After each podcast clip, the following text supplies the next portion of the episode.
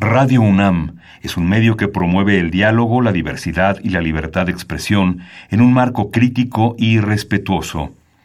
Los comentarios expresados a lo largo de su programación reflejan la opinión de quien los emite, mas no de la radiodifusora. Radio UNAM presenta Al compás de la letra. Al compás de la letra. Un programa conducido por María Ángeles Comezaña.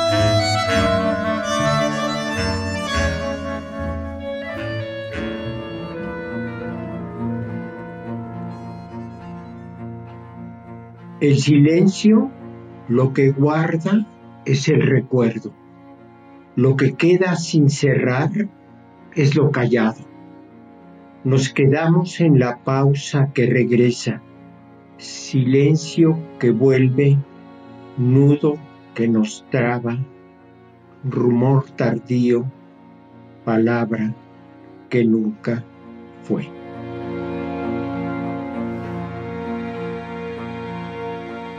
Muy buenas tardes, queridos amigos. Muy buen jueves.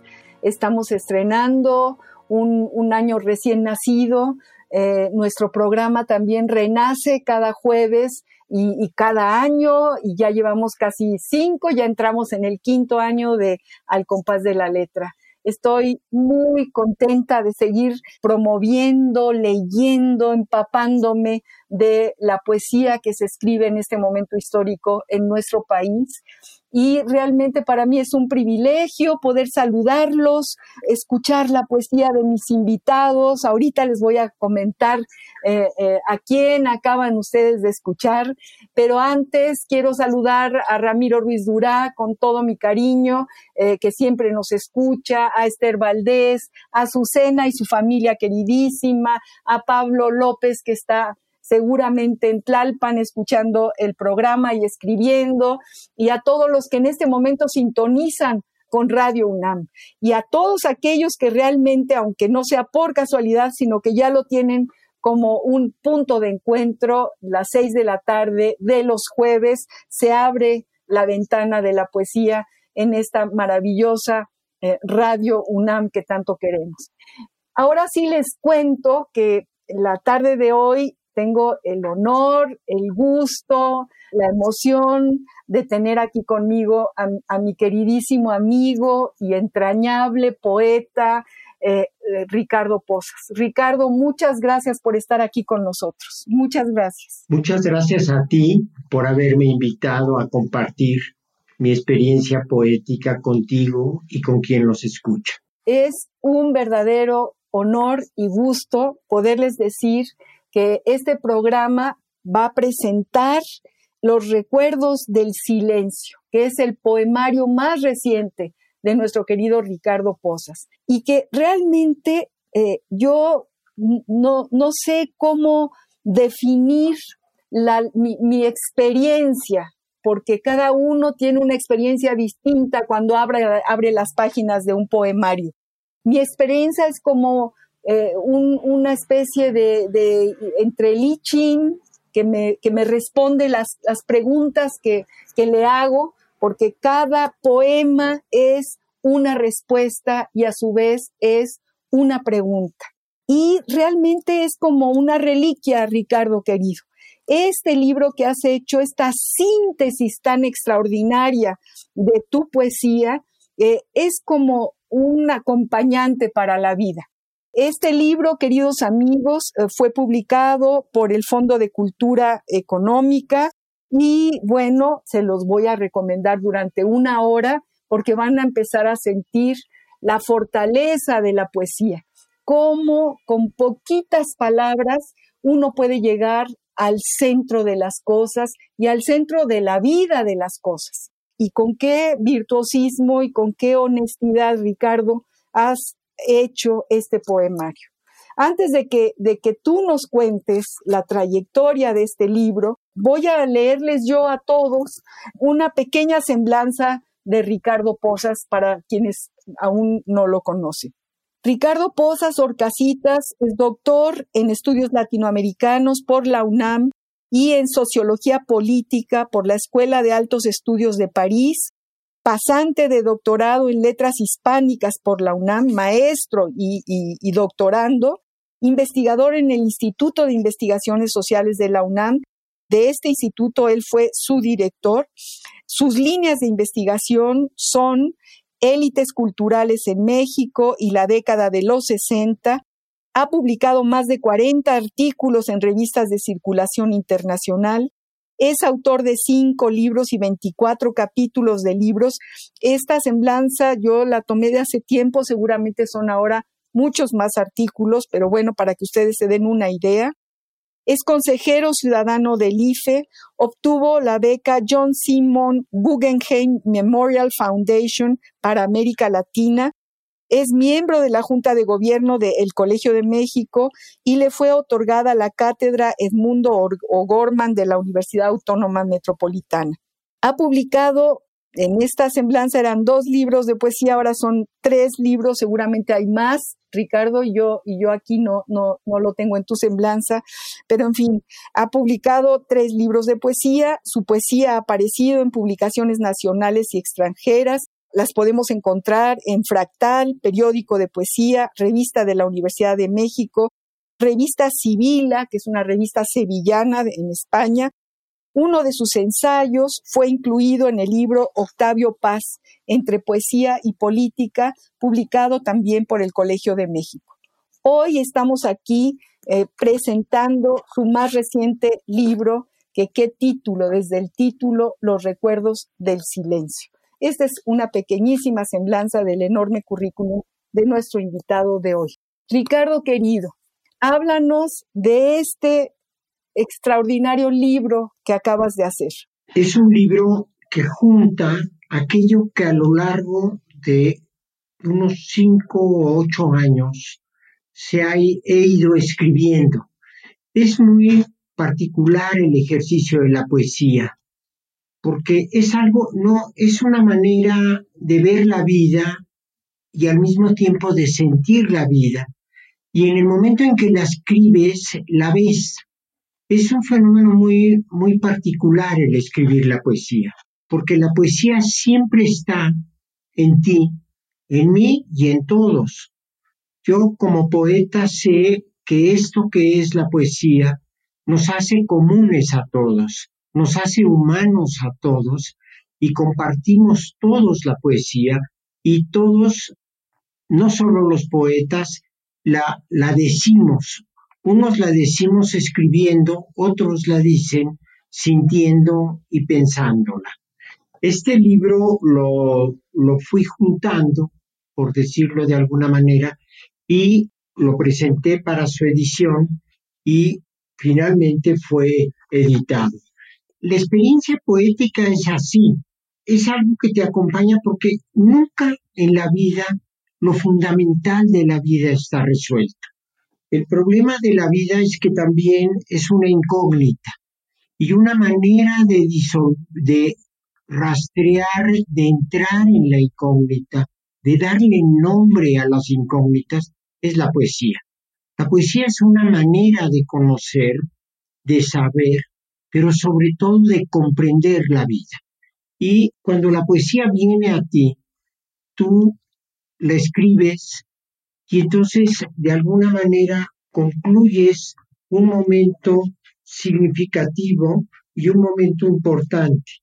Pero la poesía es algo que fundamentalmente está en ti y está en todos y cada uno de nosotros. Yo escribí el primer poema, que son poemas muy chicos, el primer poema de la, del libro dice esto que acabo de decir. Dice, la poesía es lo único que sin salir, sin salir de ti, regresa contigo. Así es, y también dices, en la poesía reverbera el silencio de lo no dicho. O sea, llegas al, centro de las cosas, es, es como una especie de, La palabra síntesis incluso le queda corta a este ejercicio que tú has hecho, Ricardo.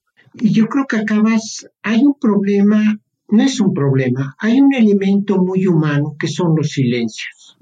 El silencio es algo que nos da la posibilidad de buscar el sentido de nuestra propia vida, pero también el buscar el sentido de la vida de los otros. También nos relacionamos a través de los silencios.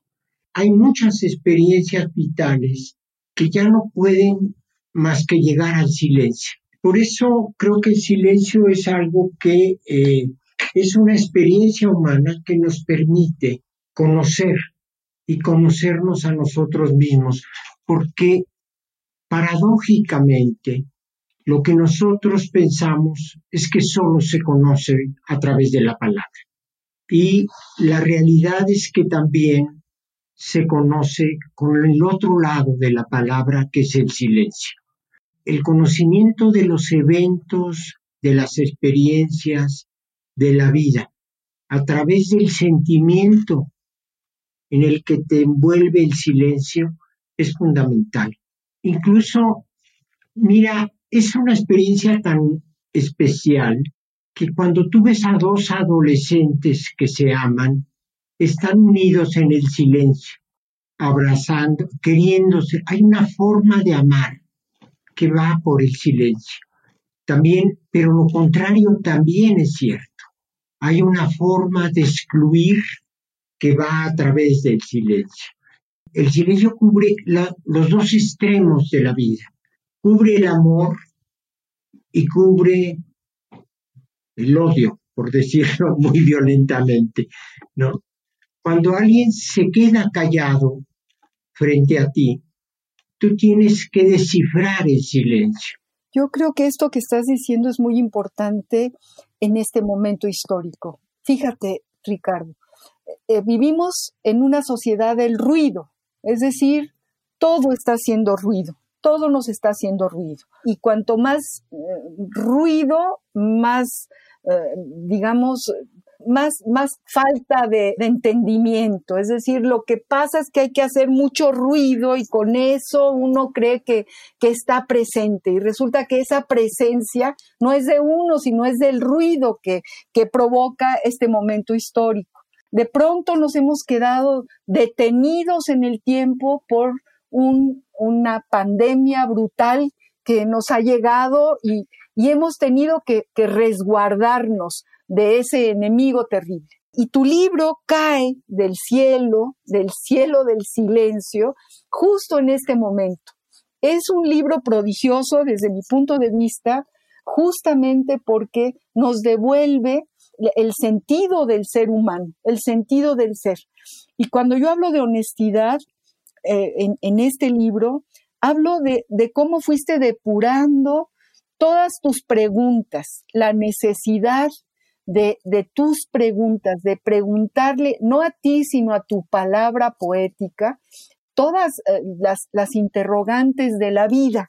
Y lo haces, eh, o, se hace, ya este libro es mío, ya no es tuyo, porque una vez que está escrito y publicado, eh, ya se va en los caminos de cada quien y en mi camino está y estará mm, por mucho tiempo porque me enseña, porque efectivamente también es una manera de aprender este diálogo con uno mismo. Tú nos estás enseñando eh, el valor de la otra cara de la moneda, de, la otra cara de la palabra, eh, que en este caso la moneda es la palabra. Lo abrimos, yo te lo marqué en muchas de sus páginas, pero en realidad podría marcarlo en todas, ¿no? Desde justo esta definición de la poesía que acabas de leernos, la poesía es lo único que sin salir de ti regresa contigo.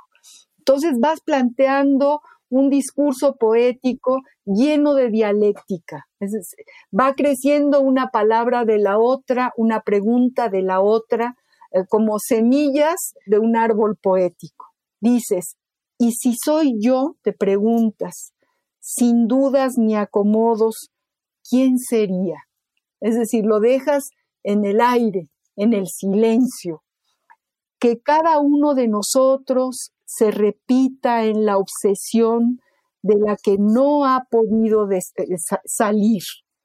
Son gotas profundísimas, llenas de, de ti, Ricardo querido. Sí, una manera de saber cómo entramos en contacto con nosotros, cómo, cómo nos buscamos en el ruido de los demás, es buscar nuestros silencios, es entrar en nosotros y mirarnos.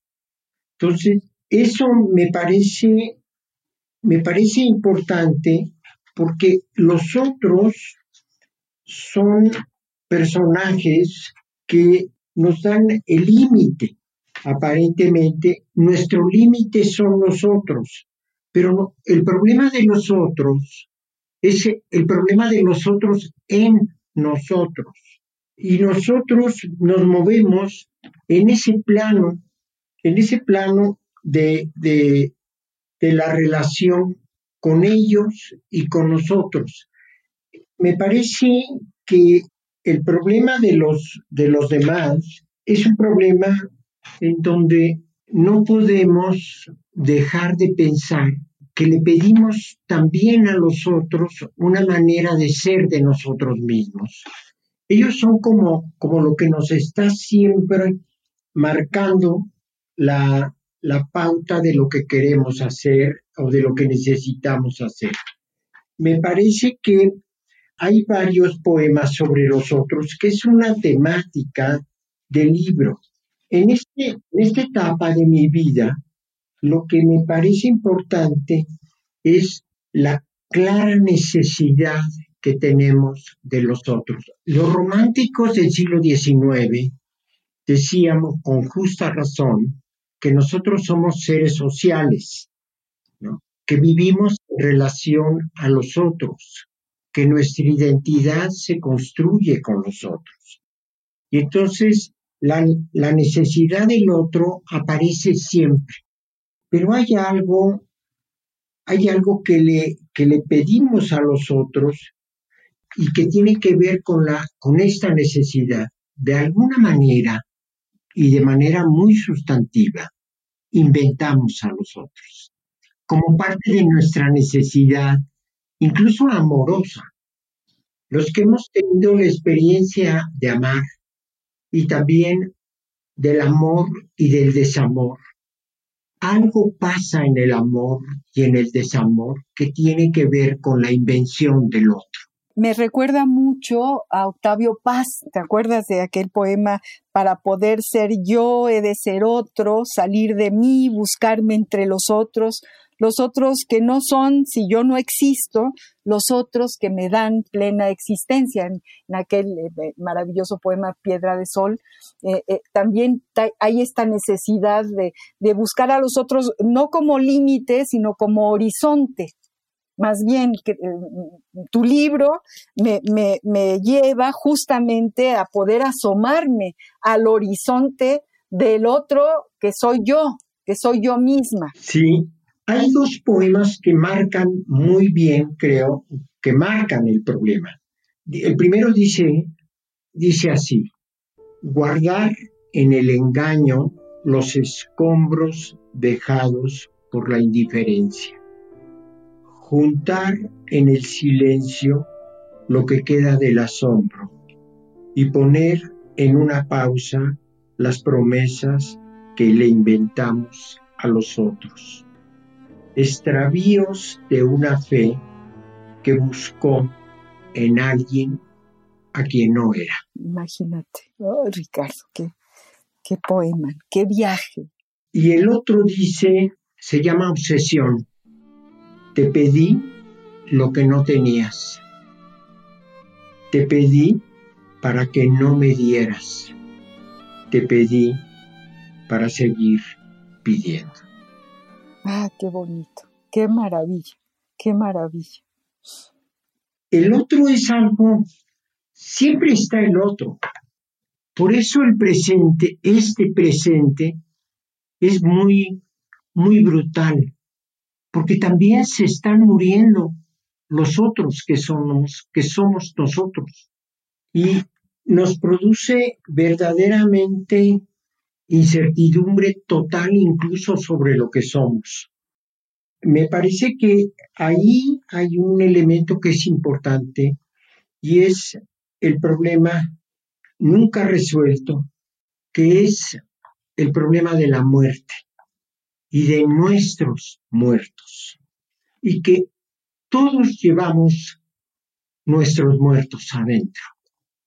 Incluso nosotros les damos cuenta, les rendimos cuentas a nuestros muertos. Porque, digamos, a una cierta edad se te mueren tus padres, se te mueren amigos, se te mueren aquellos que eres tú y son los testigos de ti. Y en una situación como la actual, el miedo actual también tiene que ver con esta sensación de perder, de perder la identidad que nos dan nosotros y de quedarnos en un vacío sin futuro. Así es, Ricardo, querido. Queridos amigos, estamos hablando con el poeta Ricardo Pozas. Estamos, tenemos el honor de presentar en Radio UNAM, en Al compás de la letra, el precioso libro Los recuerdos del silencio. Además, me encantaría que lo vieran, me gustaría enseñarles eh, la hechura de este libro, la portada es muy, muy bella, la ilustración de la portada es un árbol al que le sopla el viento y salen un montón de notas musicales. Es un libro de, color rojo con amarillo, es, muy bello el libro, es muy pequeñito. Es este libro que yo voy a llevar en mi bolsa yo creo que yo creo que toda mi vida, Ricardo. Se, se, me hace que ahí se va a ir envejeciendo y en los ratos en los que no tengo que estar escuchando el ruido, me sentaré al pie de los recuerdos del silencio y leeré estos poemas, que además quiero que leamos muchos de, ellos. Vamos a ir a esta pequeña eh, pausa del, programa, vamos a, vamos a, nuestro, nuestra ruta, eh, la ruta seleccionada, que en este caso la seleccioné yo para el programa, es el silencio. Vamos a ver qué dice el diccionario del Español de México, del Colegio de México, un poco para ver eh, esta otra ruta, aunque desde luego eh, la definición, eh, el corazón del sentido del silencio lo encontramos en esta mina, en esta mina que se llama Los Recuerdos del Silencio. Vamos pues a ver qué dice el diccionario del Español de México. La ruta de la palabra.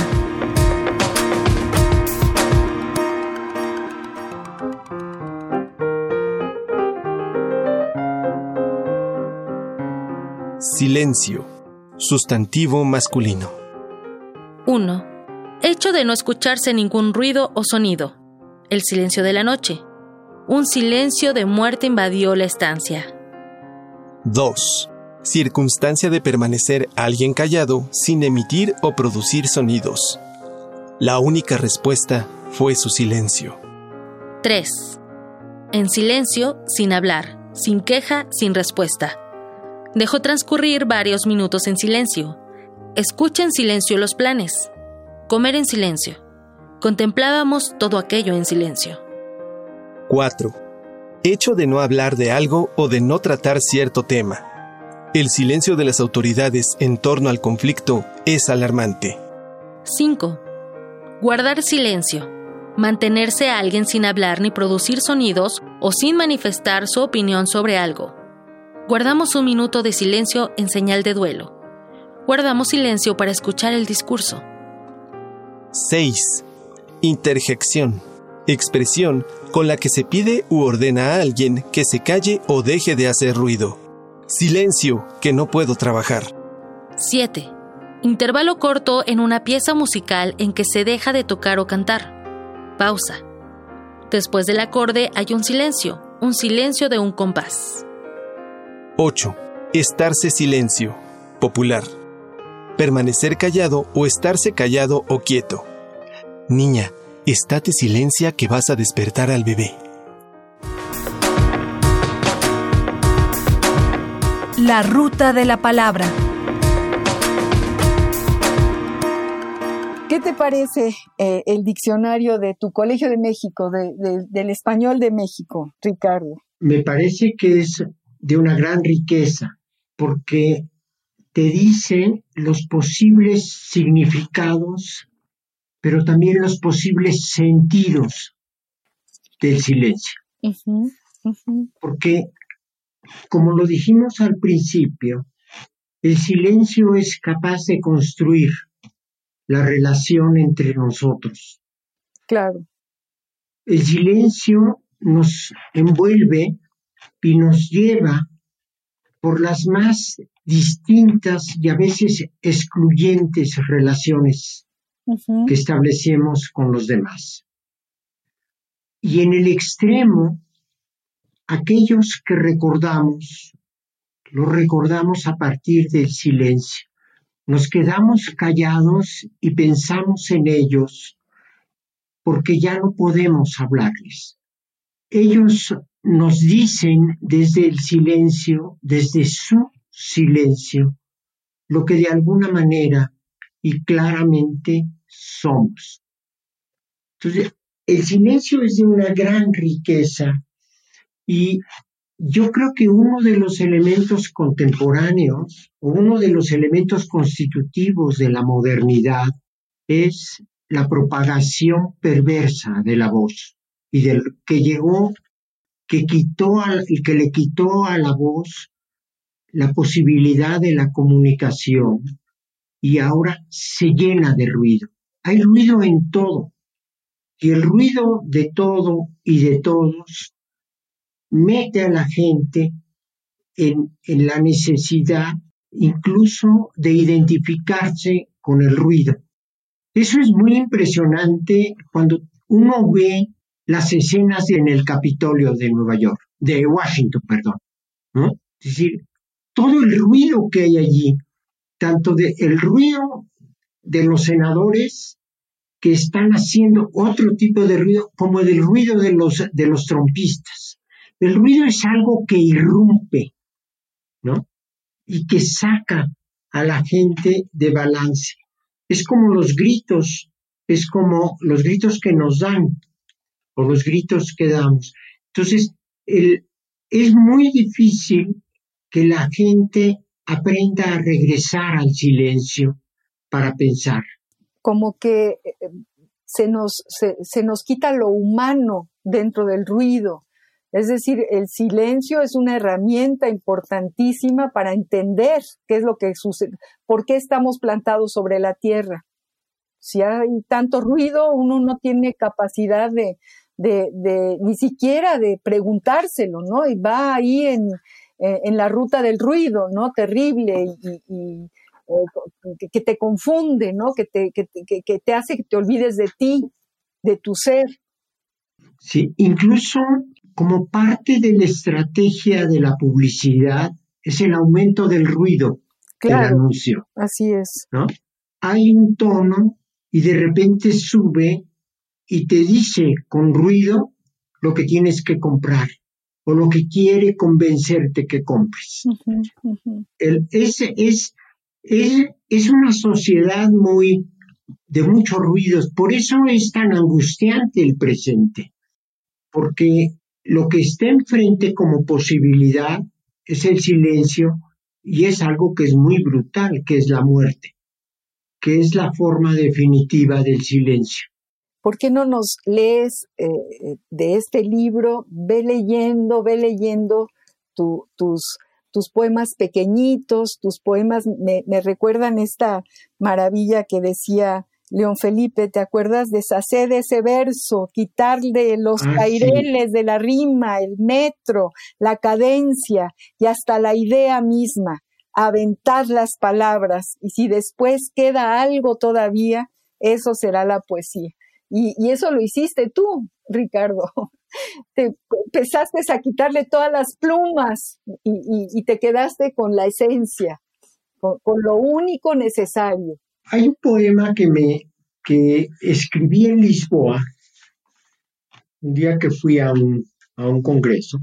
Bueno, ahí en Lisboa es una ciudad maravillosa y es maravillosa porque tiene barrios con nombres de poetas está llena de y ahí estaba hay un en el centro hay un hay un café y afuera hay una estatua de Fernando Pessoa que conoció muy bien el silencio. Incluso tienes un epígrafe de, de Pessoa en este libro cierto sí Así es.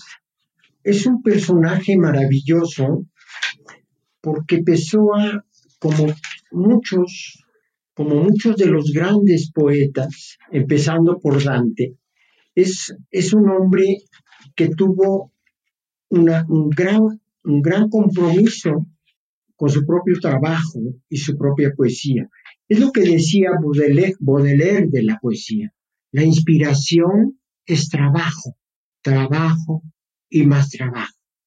¿Por qué, por qué, es, por qué es tan duro el trabajo frente a la poesía? Porque uno tiene que ir elaborando, pero también desbrozando las palabras hasta llegar a esa, ese conjunto de palabras que forman el poema y que sentimos que nos dice lo que queremos saber cómo decirlo. Entonces, el poema de, eh, que les quería leer es un poema que tiene, que tiene que ver con algo que es muy, que a mí me parece muy importante y que es la relación con nuestros ancestros. Hablamos con ellos aunque ellos ya no nos escuchen pero ellos están en nosotros. Y hablando, hablando de los, de los, de los ancestros, de los que ya no están, sobre todo de nuestros ancestros, es eh, el poema que les quiero leer. Dice, vivir es poder hablar con tus muertos, es preguntarles por qué, es saber que tú eres la pregunta y que en ti su silencio es la respuesta. Esa es fantástico. Siempre es en uno de los elementos constitutivos de la modernidad es la, la edificación del yo. Y en el yo, el mundo de la psicología y el mundo del psicoanálisis. Entonces, siempre estamos preguntándonos de dónde venimos y, y por qué somos así y es inevitable referirnos a nuestros ancestros, a nuestros pasados inmediatos. Claro que sí. Yo aquí abro el paréntesis para que decirle a quienes nos escuchan eh, que la cuna tuya, mi querido Ricardo, yo me considero un poco hermana de esa cuna. Eh, la cuna tuya eh, fue, fue acariciada y fue cuidada por unos padres maravillosos, no nada más como seres humanos, extraordinarias personas, sino como enormes intelectuales, es decir, Isabel Orcasitas y Ricardo Pozas han sido eh, dos profesores de la universidad memorables que han formado generaciones de, de alumnos y que nos han dejado una obra escrita también extraordinaria. Así que eh, muchas preguntas se responden en tu persona, mi querido Ricardo, a partir de esa cuna, de esa cuna, es el privilegio que has tenido de, nacer en esa cuna. muchas gracias. no, pues es que es real, es cierto. Además, este, tú te llamas como tu papá, Ricardo Pozas, eh, y, bueno, todos, todos hemos, hemos leído los, los grandes textos antropológicos, etnográficos de, de, don Ricardo Posas, el maestro Ricardo Posas tan, tan querido y tan entrañable, y esa pluma, esa pluma que tú heredas, la pluma de tus padres, de tu padre, Juan Pérez Jolote es un poema en sí mismo, ¿no? Y muchos de los de los ensayos todos con una prosa poética, eh, escritos como con una prosa poética.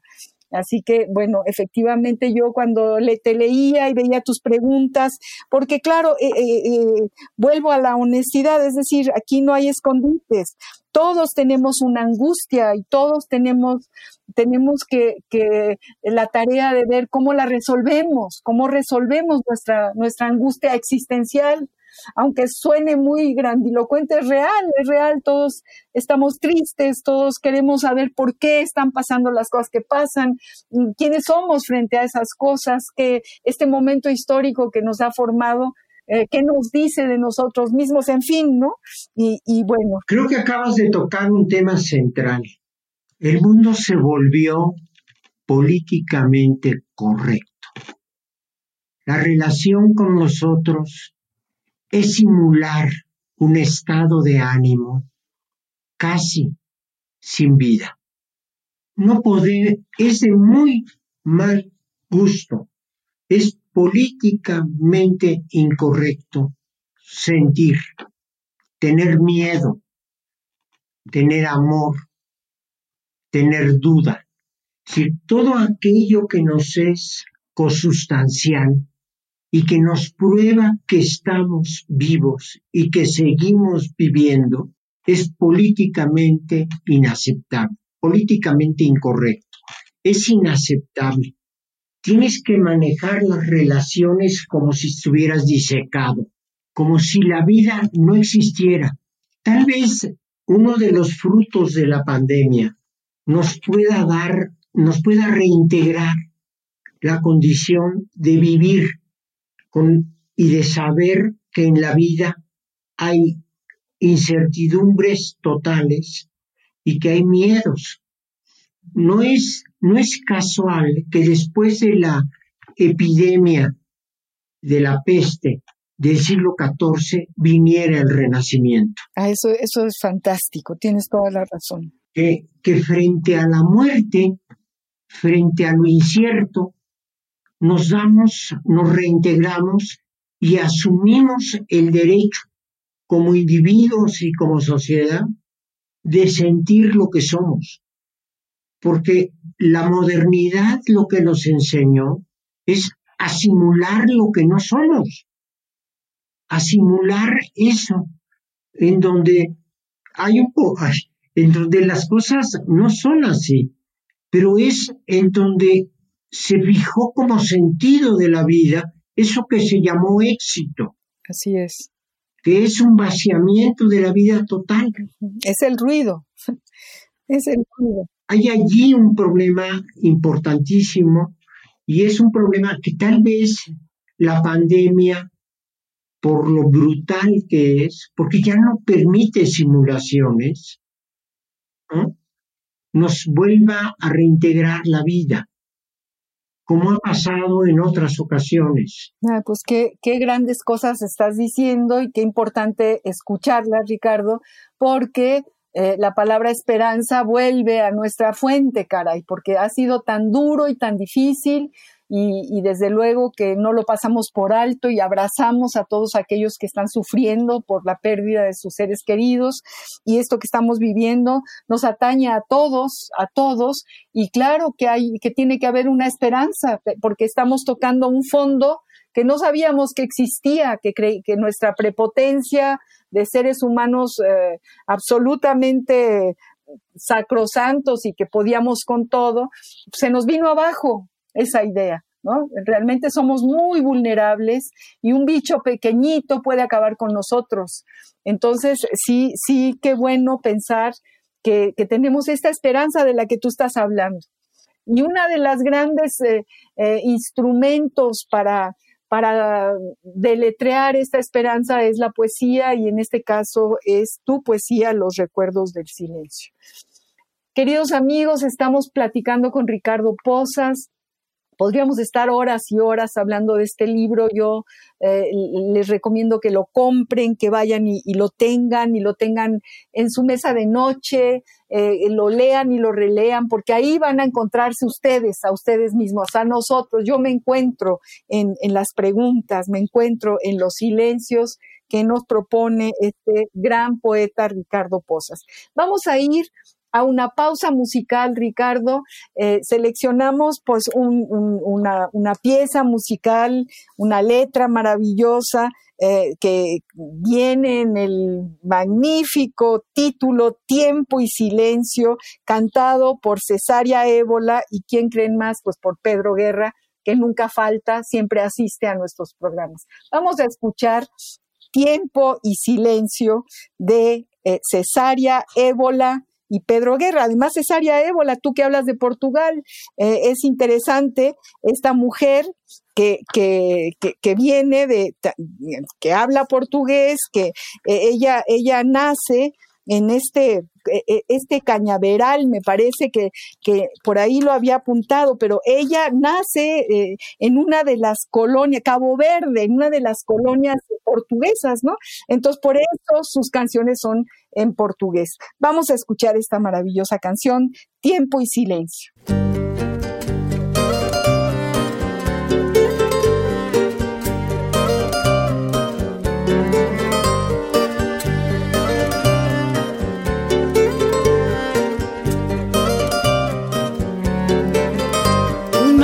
En el cielo,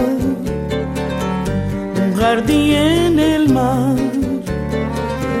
una alondra en tu pecho, un volver a empezar, un deseo de estrellas, un latir de gorrión, una isla en tu cama,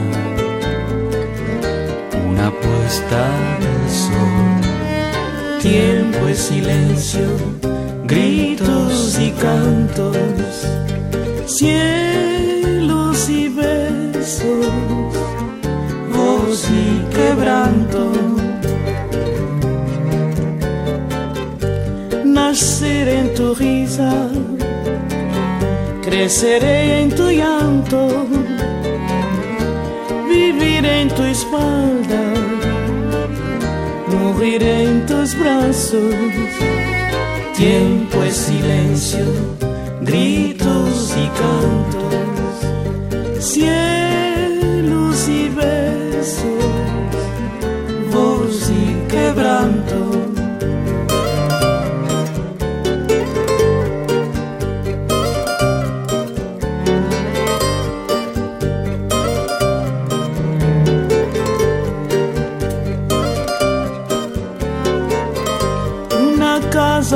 cielo, un jardín en el mar,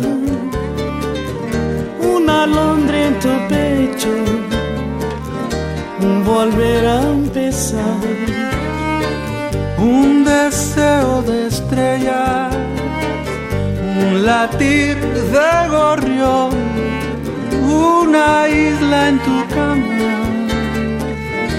una puesta de sol tiempo es silencio, gritos y cantos, cielos y besos, voz y quebranto, gritos y cantos, cielos y besos, voz y quebranto, voz y quebranto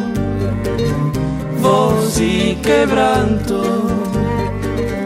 voz quebranto, voz quebranto.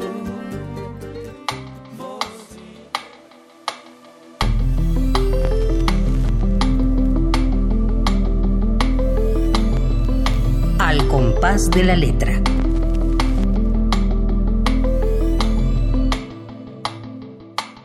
Bueno, pues ya eh, eh, nos, eh, digamos, esta pausa musical nos llena de, emoción, nos, da energía, nos hace escuchar la, la, maravilla de la voz y de la palabra de estos dos cantoautores fantásticos, Cesaria Ébola y Pedro Guerra.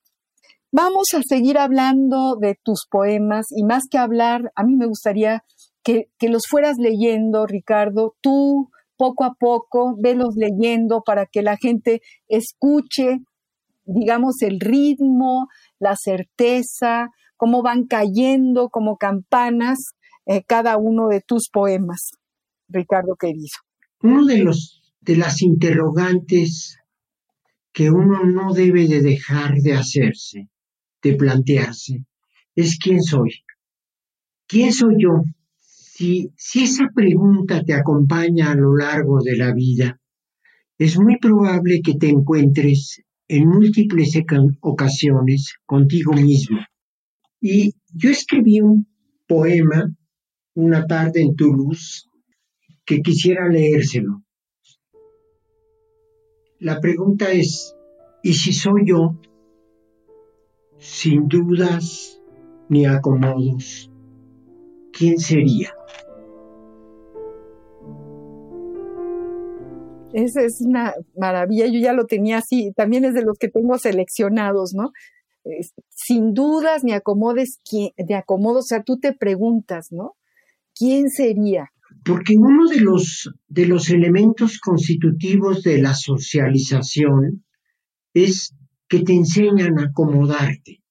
Porque no acomodarte a los otros es tener tu propia identidad que a veces y en muchas veces genera el conflicto con los otros.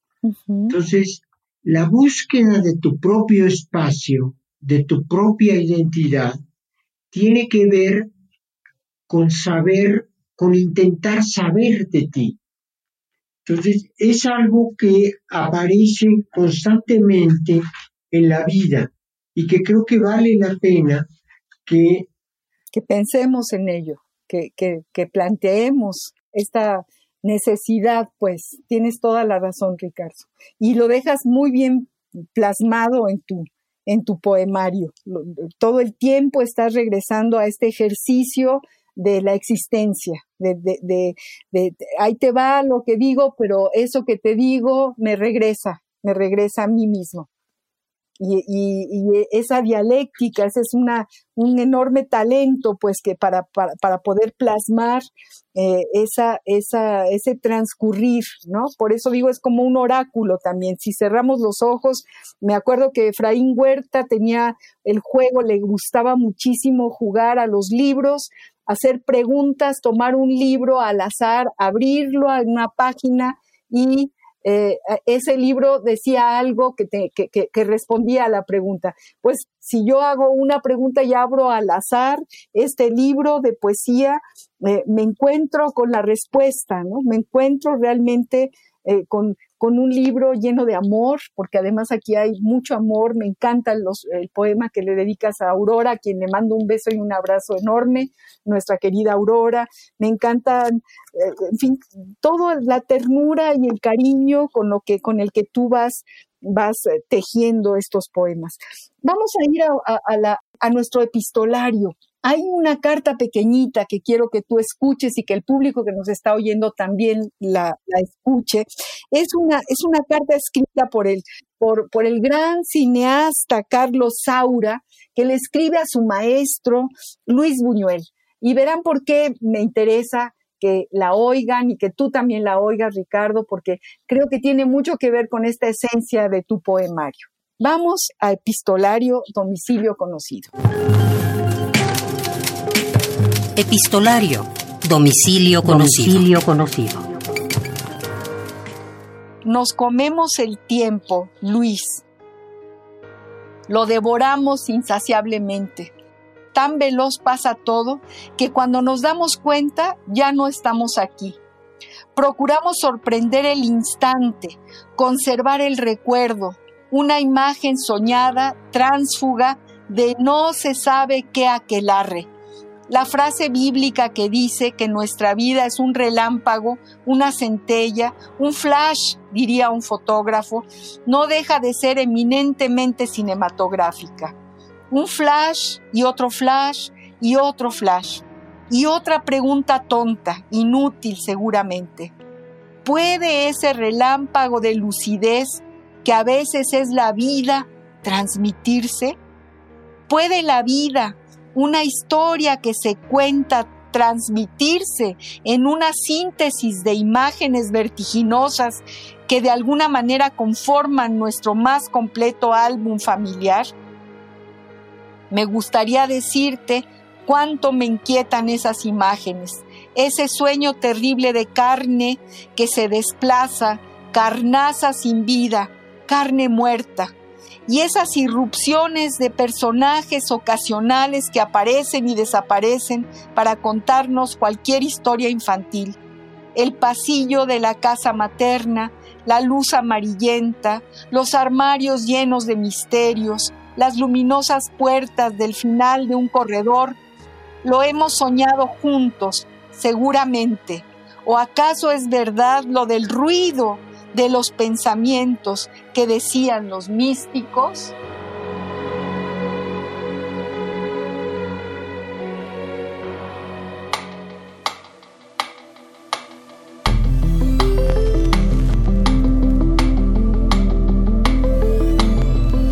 Al compás de la letra.